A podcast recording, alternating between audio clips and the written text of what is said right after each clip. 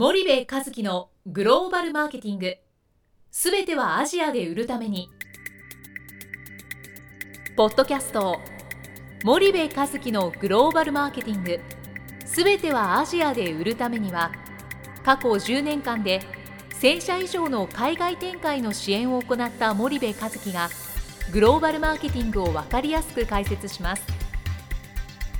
グローバルマーケティングとは世界のニーズに応えて利益を上げること。アジアで売るためにはものづくりプラスグローバルマーケティングを武器とした戦略を持たなければなりません。日本には素晴らしい企業が多く存在します。その企業とともにアジア市場を目指したい。再びジャパンアズナンバーワンと呼ばれる時代を作りたい森部一樹はそんな思いを持ちながらこの番組を皆様にお届けいたします。皆さんこんにちは。弊社より配信中の動画番組のご案内です。弊社ではスパイダーチャンネルという無料動画番組を配信しております。この動画番組は日本企業の海外販売チャンネル構築のノウハウを無料でお届けする番組です。またグローバルビジネスに関するさまざまな情報もお伝えしています。毎週火曜日金曜日の週2回配信。iTunes 内ポッドキャストにてご覧いただけます。iTunes にて番組タイトル名スパイダーチャンネル。大文字で SPYDERCHANNEL と検索ください。自動で最新動画がお手元に届く購読手続きが行えます。ぜひご覧ください。皆さんこんにちは。ナビゲーターの小林真彩です。皆さんこんにちは。森部和樹です。はい。森部さん本日のポッドキャストなんですけども、はい。また私がはい。興味深い記事を発見いたしました。どんな記事でしょうか？はい、えー昨年2018年12月の記事なんですけども、ん。えーダイヤモンドオンラインの記事なんですね、うん。でタイトルがダイヤモンドオンライン面白いよねあごめん。あダイヤモンドオンライン面白いよね。面白いですね。前回もダイヤモンドオンラインだったよね。あそうです。あのサムスンのうん記事ですね、あはい。うん。で今回は？で今回がうん。タイトルが掃除機のダイソン。うん。EV 参入をさらにしてさらにうん。膨らむ野望。うん。なんか噛んだね。もう一回お願いします掃除機のダイソンうん。EV 参入をステップにして、うん。さらに膨らむ野望、うん。失礼しました。なるほどなるほど。はい。はいはいはい。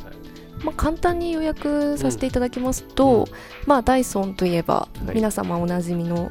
掃除機や扇風機など、はい、はい。作っているメーカーというイメージが強いと思うんですけども、はい。まあ、そのダイソンがうん。なんとシンガポールで EV はい。電気自動車の製作に乗り出すという記事なんですね。はいはい。でまあ、えー計画によると来年2020年には現地の工場を完成させて、うん。21年にはもう最初の EV をリリースする予定という記事なんですけども、うんなるほどなるほどね。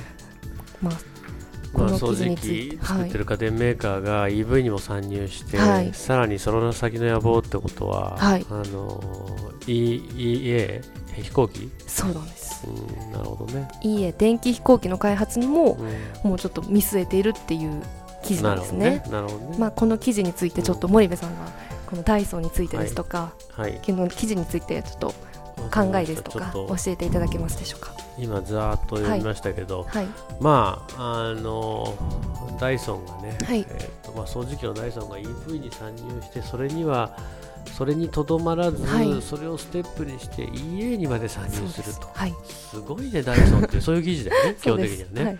でまあすごいんだよこのイギリスのダイソンっていう会社、はい。ジェームズ・ダイソンが1993年に設立した会社なんだけども、まああの吸引力が変わらない掃除機ということで、あの掃除機を作って、その後羽なし扇風機を出して、はいで空気空気清浄機とかさ加湿器、えー加湿器。ヘアドライヤー。ヘアドライヤー、は最近ではさあのうちのかみさんがさあの使ってたんだけどダイソンのヘアドライヤー4万円するんだよね、はい。でそんなヘアドライヤー使ってるだけでも腹立たしかったのになんか髪の毛をくるくる巻くやつ女性が使うななんていうのかな。カカールカールするやつ。こ固定ですかね。うん。はい。それがね革製のなんかエルメスのなんかボあのこうバッグみたいなのに入ってるようなやつなのよそれ、なんだろうこれと思って、はい。洗面台に置いてあってそのそういうのがね、はい。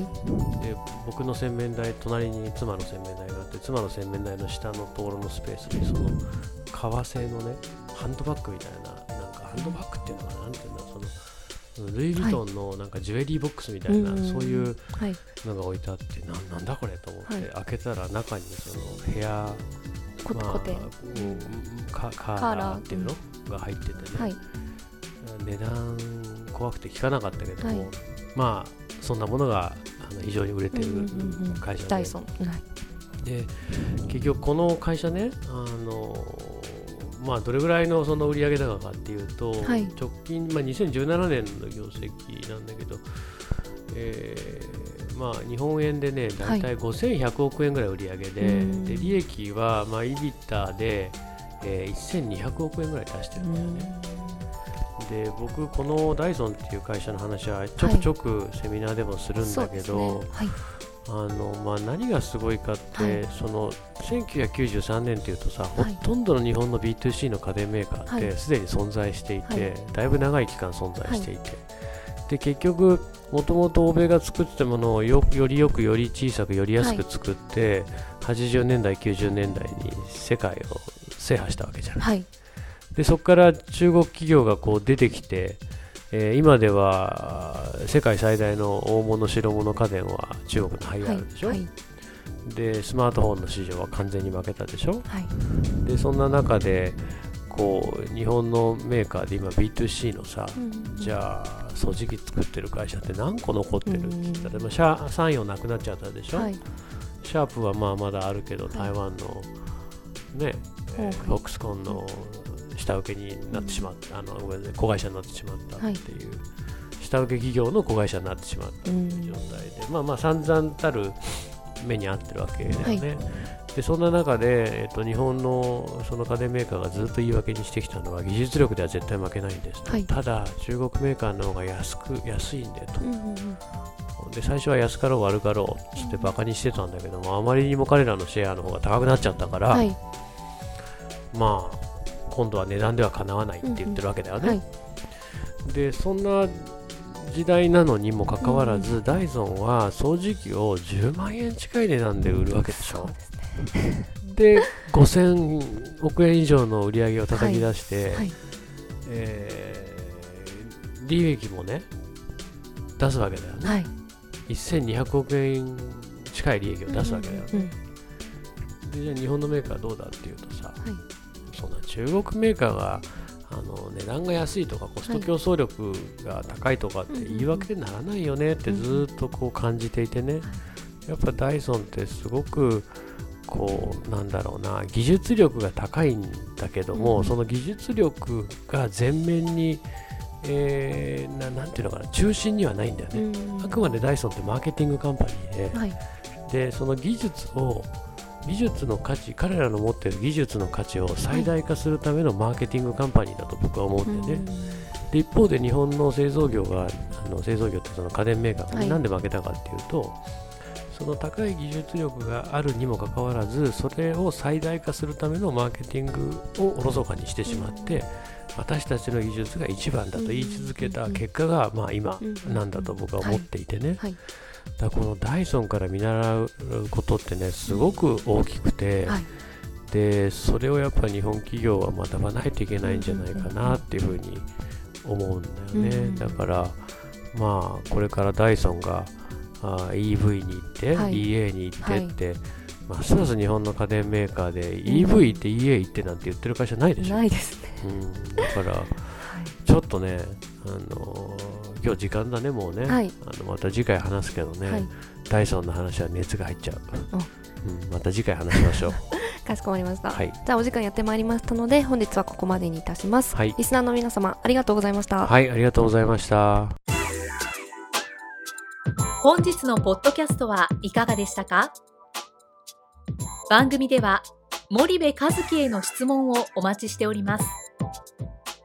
ご質問は podcast アットマーク spydergrp.com ポッドキャストアットマークスパイダー grp .com までお申し込みください。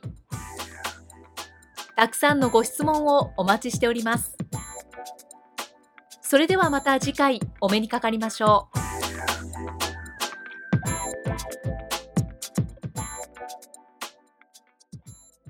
森部和樹のグローバルマーケティング。この番組はスパイダーグループの提供によりお送りしました。